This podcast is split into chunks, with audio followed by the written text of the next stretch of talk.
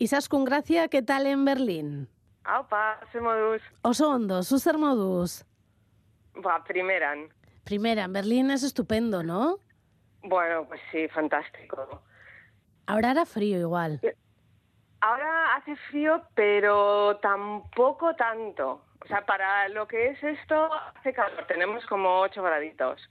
Bueno, tú quieres hablarnos hoy de un libro que se titula La chica que vive al final del camino, eh, de Lair, no sé si lo voy a decir bien, Lair Koenig. Eh, pues supongo que sí, yo tampoco sé cómo se dice. ¿Es nórdico? No, pues eh, mira, por el nombre yo tampoco sabía de dónde venía, pero resulta que es estadounidense, es de Seattle. Ah, vale. ¿Por qué te ha llamado la atención este libro?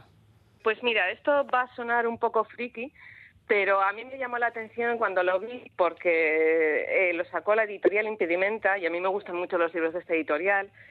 Y luego ya cuando leí la parte de atrás y vi que era una novela así de terror, un poco mal rollera, pues ya dije, bueno, esto es lo mío. Porque es el género que más, que más me gusta, tanto para leer como para escribir.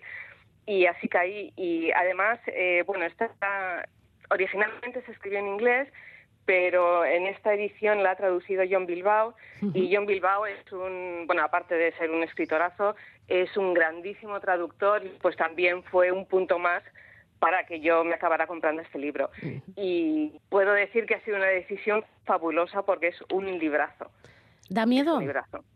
Eh, más que miedo, da mucho mm, mal rollo, porque, eh, bueno, esta es una de esas novelas que se incluye dentro de un subgénero del terror, que es el gótico suburbano, y aquí el miedo o el horror aparece en la rutina, o sea, en, la monotonía doméstica, ¿no? en la normalidad, en el día a día.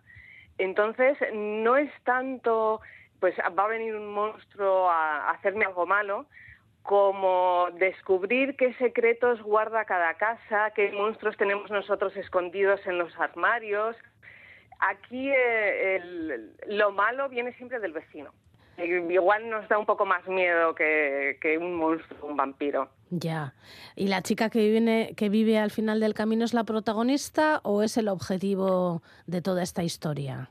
Es la protagonista. Es una niña de 13 años que se llama Rin y que eh, es muy inteligente y supone que vive con su padre, que es un poeta inglés y se han mudado los dos ahí a una ciudad pequeñita y viven en una casa grande, efectivamente, al final del camino. Y bueno, ella es un poco tanto la protagonista, es también la víctima, es también la heroína, lo es todo, es, es un personaje fantástico. Mm, vale.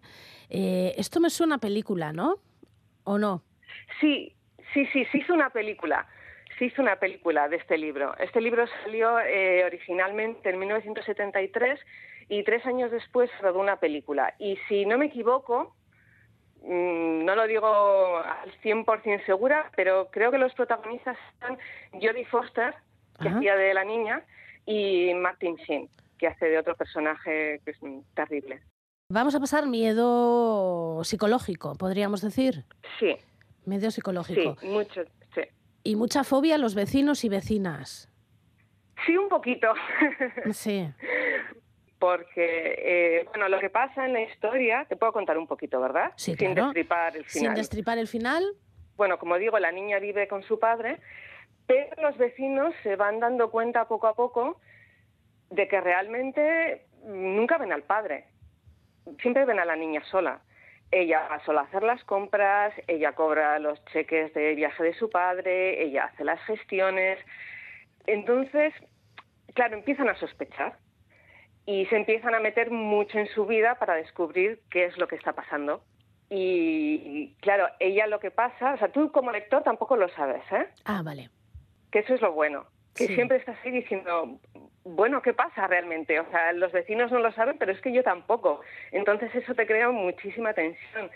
Y además la niña es una niña muy inteligente, que tiene muchísima labia, entonces eh, cada vez que algún adulto intenta pues sonsacarle qué está pasando realmente con su vida o amenazarla o meterle miedo, ella sale de todas las situaciones completamente airosa gracias pues eso, a la inteligencia que tiene. Y es fabuloso. Y tú lo pasas realmente mal en esas situaciones, lo estás leyendo y estás diciendo ay, ay, ay, lo que le dicen, lo que no, cómo contesta, pero, pero sale siempre airosa, es, es fantástica.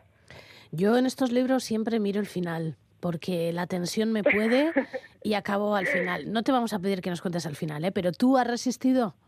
Yo he resistido, yo he resistido, pero lo he pasado muy mal, muy mal. Yo tenía más el impulso, había veces de decir, bueno, esta escena va muy despacio, voy a pasar páginas a ver si veo ya cómo se resuelve. Y luego decía, no, no, no, no puedo, no puedo porque me voy a perder algún detalle importante. Y lo único que quieres saber es, por favor, ¿qué, qué pasa aquí con, con la niña y con los adultos horribles que hay a su alrededor?